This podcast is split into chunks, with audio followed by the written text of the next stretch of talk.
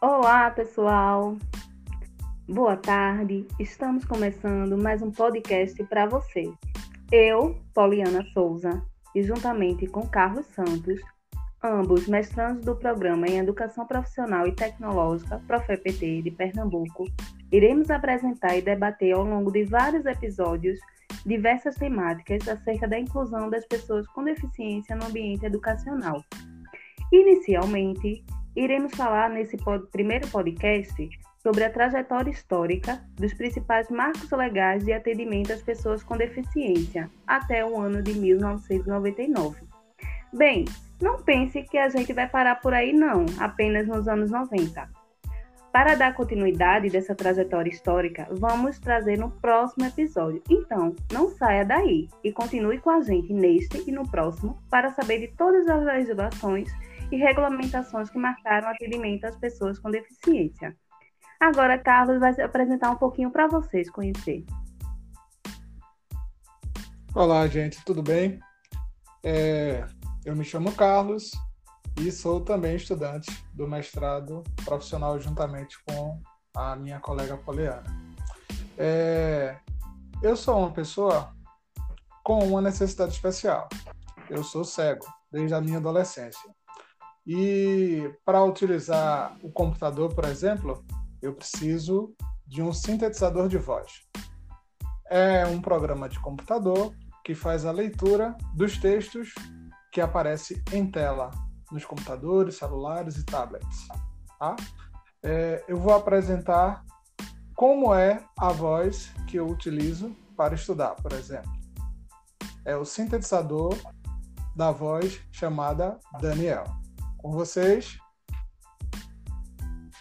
Tema 2 pontos: Trajetória histórica dos principais marcos legais de atendimento às pessoas com deficiência. E é com ele que eu vou fazer a leitura dos textos em que a gente vai apresentar aqui ao longo desse programa. Fica com a gente. Ótimo, Carlos.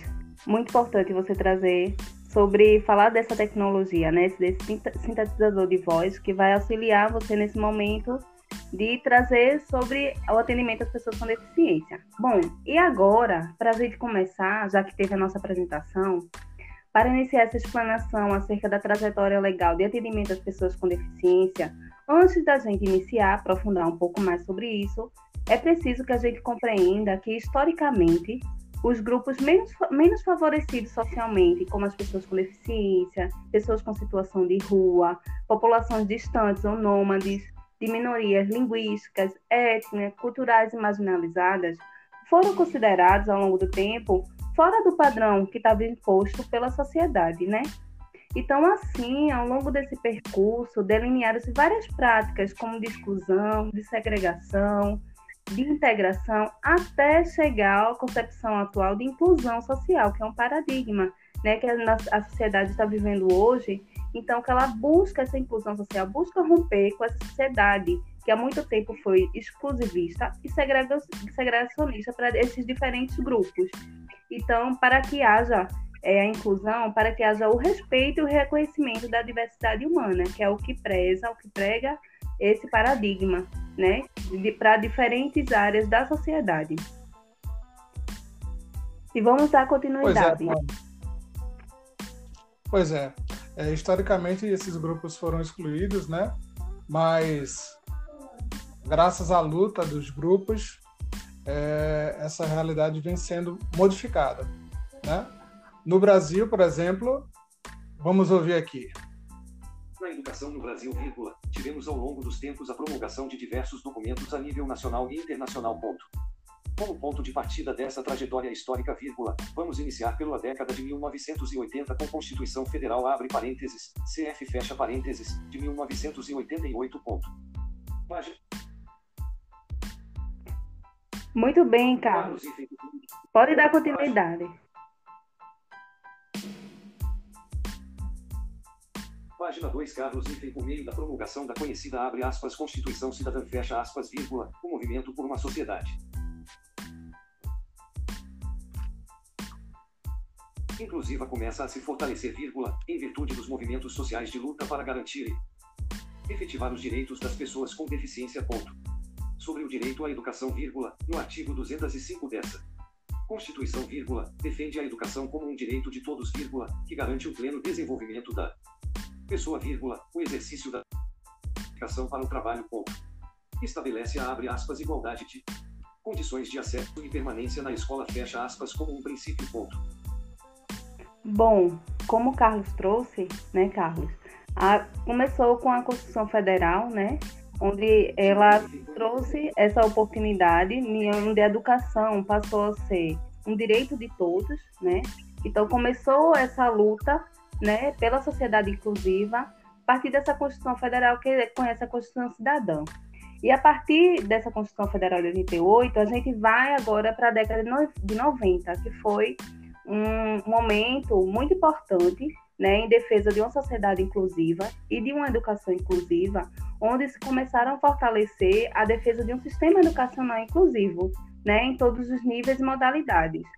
E isso inclui também a educação profissional. Então, foi a partir dessa década de 90, a partir da Constituição Federal, em que esses direitos começaram a ser repensados e passaram a ser, começaram a ser, para ser garantidos no sistema educacional.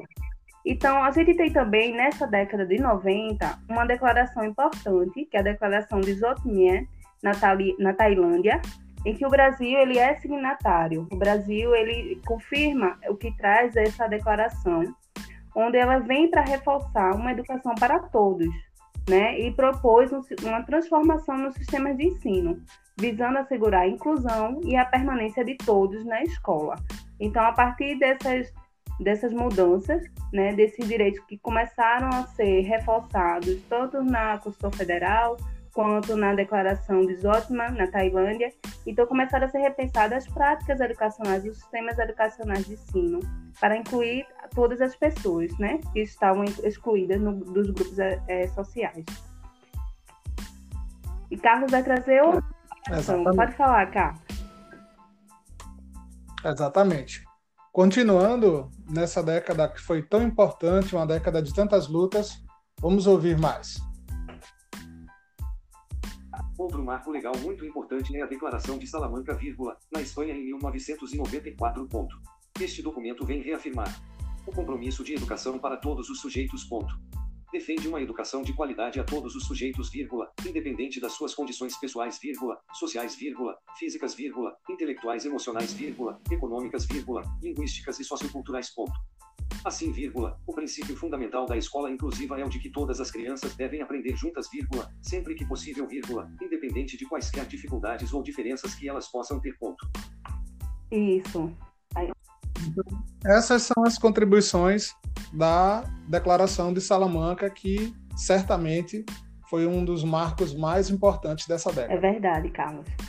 É, depois da Declaração de Salamanca, a gente tem uma lei, somente na educação, para a educação como um todo, a gente tem uma lei muito importante, que é a Lei Diretrizes e Bases da Educação Nacional, né? a Lei 9394 de 96. Então, a partir dessa lei, né, diante de tudo que vem trazendo a Constituição Federal, a Declaração, todas as, as regulamentações anteriores a ela, então ela vem trazendo, traz a educação especial. Então ela entende a educação especial na LDB como uma modalidade de ensino, em que se deve ser transversal a todos os níveis e demais modalidades, né, como a educação de jovens adultos, né, e a matrícula desse estudante com deficiência aí na LDB, ela traz que deve ser preferencialmente na rede regular de ensino, então não traz ainda essa questão, traz essa dubiedade de preferencial, né? Que ainda que deveria ser obrigatória, como mais na frente a gente vai falar um pouquinho. E ela traz também ainda sobre o atendimento educacional especializado, que onde os sistemas de ensino eles devem assegurar esse, esse atendimento educacional especializado para os alunos, né, no contraturno ou de forma suplementar, para assegurar esse processo de aprendizagem aos estudantes com necessidades especiais. Então, ele vai trazendo como deve ser essa organização dos sistemas de ensino para assegurar esse processo de aprendizagem para os alunos né, com deficiência. E a partir daí, da LDB que vai se organizar, né, o sistema de ensino tem um delineamento para a organização desse sistema para garantir a educação especial.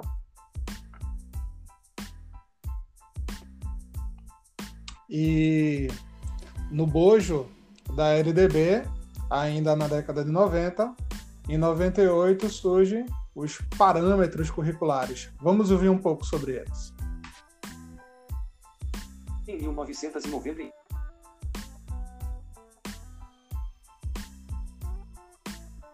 a elaboração dos parâmetros curriculares nacionais dois pontos, adaptações curriculares para a educação de estudantes com necessidades educacionais especiais em que Página 3 apresenta diferentes adaptações curriculares para atividades individuais desses alunos. Ponto.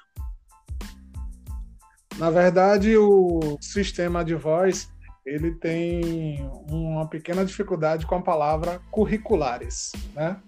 Então, por isso que você ouviu de forma meio estranha, mas era parâmetros curriculares, onde você ouviu de repente Ótimo, algo Carlos. parecido com E dando continuidade o que Carlos trouxe, né, sobre os parâmetros curriculares nacionais, a gente tem também em 99 uma convenção que também o Brasil ele é signatário, que é a Convenção de Guatemala, que é a Convenção Inter Interamericana para a Eliminação de Todas as Formas de Discriminação contra as Pessoas Portadoras de Deficiência. Ainda aí nessa convenção, ainda tem um termo, eles utilizam o termo portadoras de deficiência, mas sabemos que hoje em dia esse termo é inadequado, não deve ser utilizado, né? Então, essa convenção, ela é promulgada pelo Brasil, através do decreto 3.956 de 2001. E o que é que propõe nesse decreto? Esse decreto ele dispõe sobre as pessoas com deficiência, que essas pessoas têm os mesmos direitos humanos e liberdades que as demais pessoas. E ainda deixa evidente que a questão do tratamento desigual dado a essas pessoas, ela não deve acontecer, né? Então essa definição de discriminação ele traz como toda diferenciação ou exclusão baseada na deficiência, impedindo ou anulando os direitos e liberdades fundamentais. Então, ele vem justamente para trazer e é, tentar não, não ocorrer essa, essa discriminação, né? Para que essa discriminação seja realmente excluída, essa discriminação não aconteça. Pronto, gente. A gente trouxe, como a gente falou anteriormente, bem no início do podcast, a gente ia trazer esse primeiro episódio até o marco regulatório, até o ano de 1999, não foi isso? Pronto. A gente agora vai estar encerrando esse primeiro episódio com vocês. E a gente espera muito que vocês tenham gostado desse primeiro episódio e fiquem aí, né? Que vamos dar continuidade no próximo episódio com mais informações acerca da trajetória histórica de atendimento às pessoas com deficiência. Não é isso, Carlos?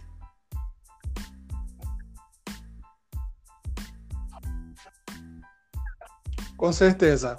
Lembrando que todas essas conquistas são importantes avanços que só foram conquistados com a luta de várias pessoas ao longo do tempo. Então, cada dessas, desses marcos legais é, com certeza, digno de uma celebração de vitória. Isso mesmo, Para todas as pessoas importante. que pensam na inclusão. Então, galera, estamos um encerrando mais um podcast para vocês. Abraços. Até logo.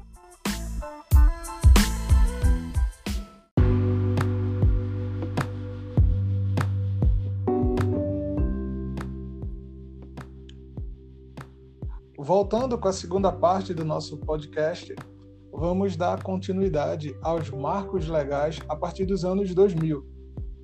Então, vamos ter aqui, a partir dos anos 2000, vamos ouvir.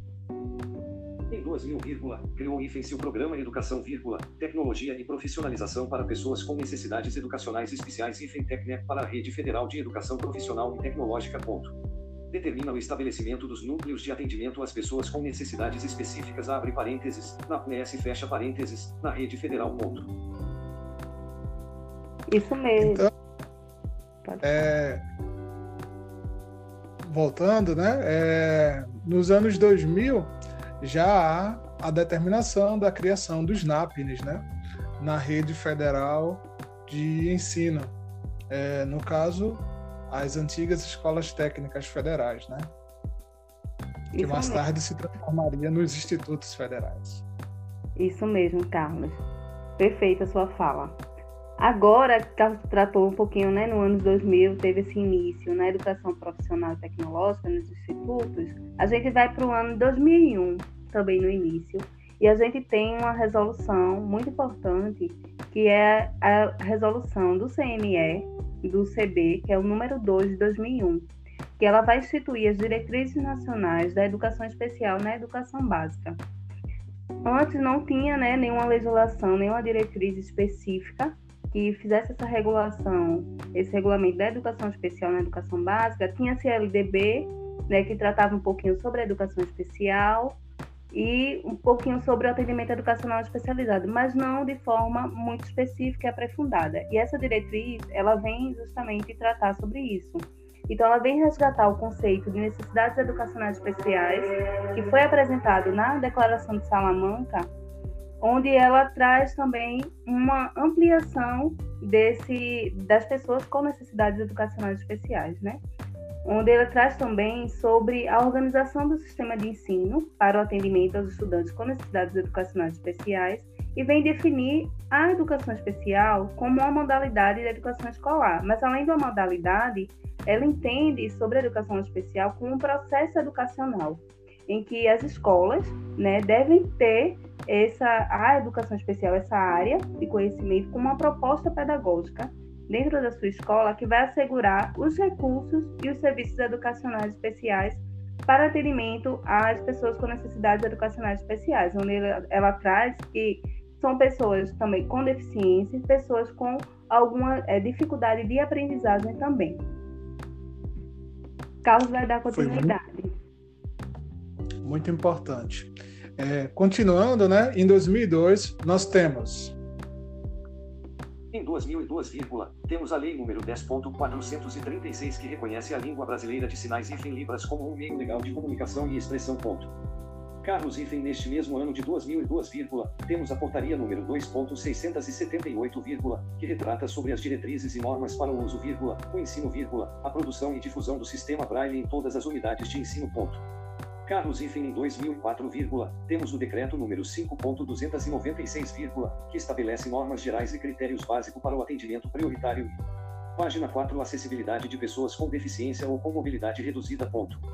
Página 3 Espaço então, é, a lei que regulamenta o uso né, da língua brasileira de sinais, a lei que é, regulamenta a disseminação e o uso do sistema Braille é, são conquistas que, com certeza, permitiram que pessoas que até outrora não teriam acesso às escolas ditas comuns né, pudessem é, ser cada dia mais frequentes e normais, entre aspas, né, dentro de qualquer escola, seja ela de ensino fundamental, médio, superior.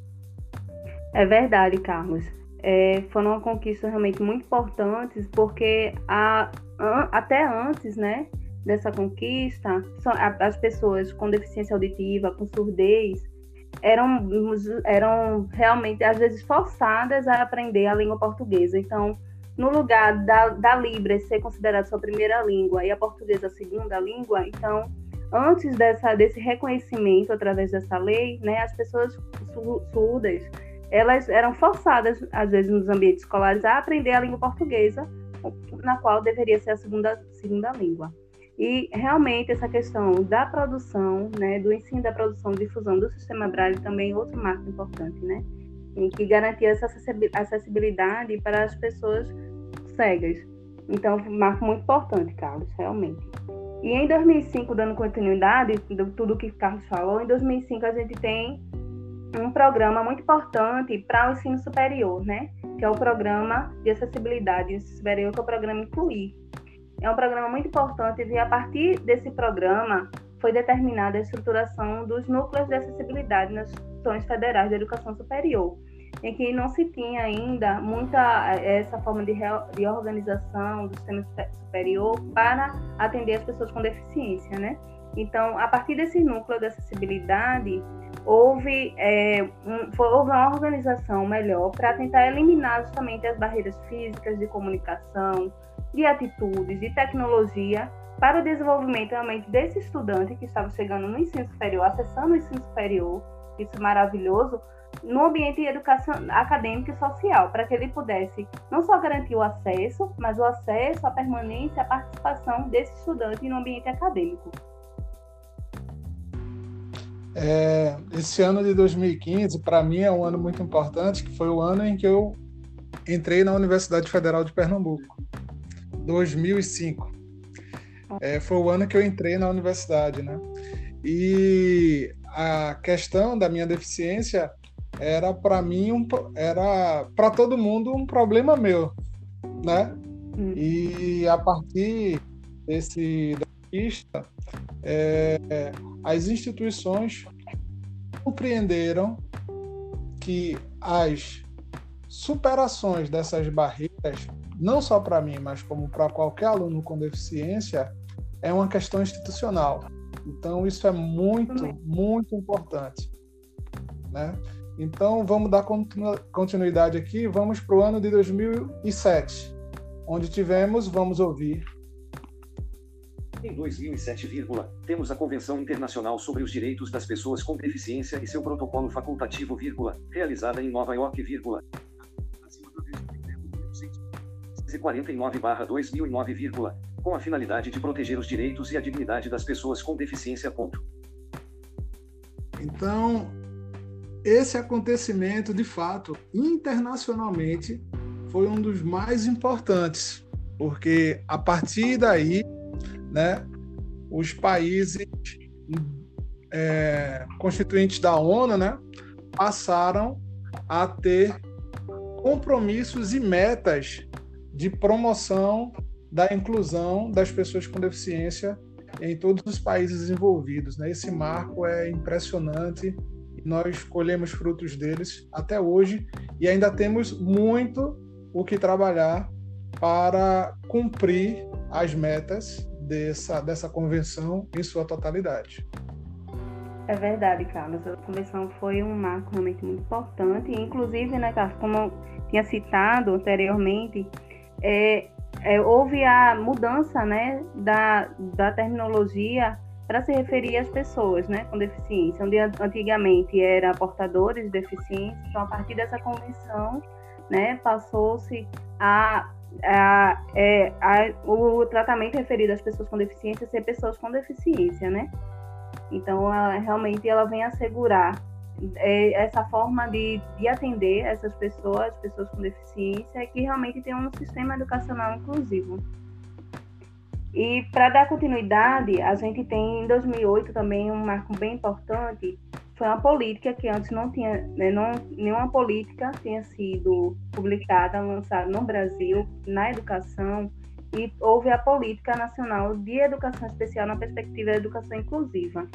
Né, essa política ela foi bem importante, onde ela busca é, ampliar o, a consideração em respeito à educação especial, né? Então, a educação especial na perspectiva da educação inclusiva, em que haja uma colaboração, né, o, todo o sistema de ensino, como os profissionais que fazem parte desse sistema, haja uma colaboração entre o profissional especialista, que é da educação especial, né, e também do professor do ensino regular. Então, haja uma parceria e colaboração de forma mais ativa desses profissionais e não uma, uma integração, né, uma, ou uma separação desses profissionais eu atendo é, as pessoas com deficiência, sala regular, e eu sou professor de ensino regular, é, faço esse atendimento apenas na minha sala. Então, é, é importante essa parceria e colaboração desses dois profissionais e também de todos que fazem a comunidade escolar. Então, em, 2000, em 2008, essa política ela vai assegurar a inclusão dos estudantes, dos alunos com deficiência, transtornos globais do desenvolvimento, altas habilidades e superdotação então, eles vêm orientar que o sistema de ensino agora justamente tem uma perspectiva educacional inclusiva, né, com essa colaboração e essa parceria desses dois profissionais. É, sem dúvida, essa parceria ela faz a diferença ao final do trabalho, porque é aquele exercício de, de solidariedade profissional, né? Temos que dar as mãos para que é, as ações ditas de inclusão não fiquem a cargo exclusivo de um profissional ou de outro, né? Afinal, a sociedade tem um compromisso com a inclusão, né? Isso é muito importante. É, vamos ver um pouco mais aqui no ano de 2011. Em 2011, temos o decreto número 7.611 que traz sobre a educação especial e sobre o atendimento educacional especializado IFEM ponto. Define que o público alvo da educação especial são as pessoas com deficiência, vírgula, transtornos globais do desenvolvimento, vírgula, altas habilidades ou superdotação. Ponto.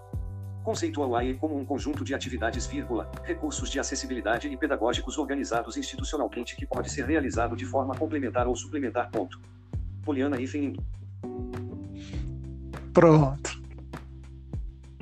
E agora, né, Carlos, a gente tem também é, uma conquista bem grande agora para as pessoas com transtorno do espectro autista, que é a lei, foi publicada em 2012, que é a Lei 12.764, que é a Lei Berenice Piano, né? Que é, essa lei, ela vem defender os direitos e retrata os direitos das pessoas com transtorno do espectro autista. Inclusive, essas pessoas que antigamente estavam consideradas dentro das pessoas com transtornos globais do desenvolvimento, a partir dessa lei, elas são consideradas também pessoas com deficiência, com deficiência sensorial, nesse caso. Então, ela passa a adquirir todos os direitos, não mais na, na, em relação aos transtornos, né? E em 2015, um marco muito importante, Carlos também depois pode falar, que a gente tem hoje, né, que é a Lei Brasileira de Inclusão, que é o Estatuto da Pessoa com Deficiência, Lei 13.146. Essa lei foi um, é um marco, foi não, é uma conquista muito, muito importante, né, para as pessoas com deficiência, porque ela não se restringe apenas à educação, ambiente educacional, ela vem ampliar a gama de direitos e reforçar né, os direitos que, está, que estão garantidos na Constituição Federal que é de saúde, de trabalho, de transporte, moradia, educação, para essas pessoas com deficiência em igualdade e garantias e oportunidades para as pessoas, né? Para essas pessoas. Que antigamente é, esses direitos eles eram eram restringidos, né? Não havia essa organização, realmente essa ampliação desses direitos. E na, no campo da educação, é, essa LBI ela vem afirmar que a educação realmente é um direito da pessoa com deficiência e que o sistema educacional ele deve ser inclusivo em todos os níveis, né? E que o acesso ele deve ocorrer em igualdade de oportunidades e condições com as demais pessoas. Então, o sistema educacional ele tem que se organizar não mais o estudante que entra que entra na escola, que acessa a escola, precisa se adaptar né, de acordo com suas necessidades específicas, se adaptar para que é, a inclusão ocorra. Não, a inclusão realmente ocorre a partir do momento que os ambientes, o sistema educacional de ensino, ele vai se organizar para atender aquelas necessidades individuais do seu aluno, né, seja ele também com ou sem deficiência. Então, é muito importante essa LBI, porque ela vai justamente reforçar esse direito e, e garantir que o sistema educacional se organize repense, reflita na sua proposta educacional e passe a incluir essas pessoas, né, e que tenha realmente uma igualdade de aprendizagem, de participação no ambiente escolar. Carlos, se quiser, pode falar também mais um pouquinho dessa lei. Claro, a, o estatuto, né, é, da pessoa com deficiência do Brasil, ele é extremamente importante e significativo do ponto de vista da afirmação da garantia de direitos e da equiparação de oportunidades. Né? Eu me recordo que em 2005, quando eu adentrei né, a universidade, as pessoas com deficiência que eram alunos da universidade é, eram pouquíssimos, eram raros. Né? A gente não se conhecia, a gente não sabia de onde o outro vinha e quase que não havia contato um com o outro, né? até para compartilhar as dificuldades e a peleja de ser estudante é, em uma instituição é, gigantesca, com tanto a nos oferecer, mas sem saber como. Né? É, e aí eu me recordo que recentemente eu visitei o NASF, o Núcleo de Acessibilidade, e soube que só de alunos cegos são mais de 20, né? Então, isso é uma, uma revolução, né? Então, é, essa lei brasileira de inclusão, ela veio para dizer o seguinte: se você é pessoa com deficiência, você tem total direito de conviver com os demais e de compartilhar das mesmas oportunidades. Eu acho isso muito significativo. Né? E continuando no, no, no bojo, né, do que vem a reboque da, da Lei Brasileira de Inclusão, tivemos mais uma conquista. Vamos ver. Em 2016, temos a Lei número 13.409 que altera a Lei número 12.711 de 2012, que dispõe sobre a reserva vagas para as pessoas com deficiência nos cursos técnicos de nível médio e superior nas instituições federais de ensino, por curso e turno. Ponto. Então, essa é mais uma barreira gigantesca que as pessoas é, com deficiência tiveram removidas de, sua, de, sua, de seu caminho, né? Eu me recordo que eu fiz um vestibular concorridíssimo, né? Em condições especiais de prova, eu tive apoio de um ledor na prova do vestibular, eu tive é, um tempo adicional, eu tive acesso a, a esquemas, mapas, gráficos em relevo, porque era necessário para a prova. Acontece que a forma como o indivíduo cego aprende é diferente. A forma como o indivíduo surdo aprende é diferente por suas especificidades, né? É, é claro que a equiparação do exame tem que ser dada, mas a reserva de cotas ela leva é, a possibilidade para um número infinitamente maior de pessoas terem a oportunidade de se graduar e de traçar no, na sua vida uma trajetória de sucesso, independente da sua condição. Eu acho isso extraordinário e essa lei é sim fruto é, da minha pesquisa. Eu pretendo perceber como essa lei vem mudando a cara do IFE no campus Recife. É verdade, Carlos. Quantas conquistas, né? As pessoas com deficiência podem perceber que ao longo do tempo, né, é, tantas conquistas foram realmente concretizadas, né, foram garantidas é, às pessoas com deficiência. E essa lei, realmente, de 2016, a gente percebe até quando vai ver os dados né, do censo, da educação, o quanto tem ampliado, ampliou o número né, de acesso das pessoas com deficiência aos diferentes níveis da educação e agora é garantido, né? Então, que antes às vezes era renegado, né, para alguns sistemas, para algumas escolas, e agora não, realmente é um direito, deve ser garantido a todas as pessoas, todos os níveis e modalidades. Bom, gente, agora que a gente fez essa revirada, né, desse, do túnel do tempo, direto do túnel do tempo, a gente vai encerrando é, esse episódio, esse podcast. Né? Esperamos que vocês tenham gostado e que vocês tenham aproveitado bastante para conhecer um pouco mais sobre essas legislações que marcaram, né, impactaram tanto para o atendimento às pessoas com deficiência no sistema de ensino, na educação. Então, somos Poliana e Carlos, mestrandos do ProfEVT, né, e agradecemos é, vocês por aqui e até a próxima. Até a próxima. Obrigado. Tá.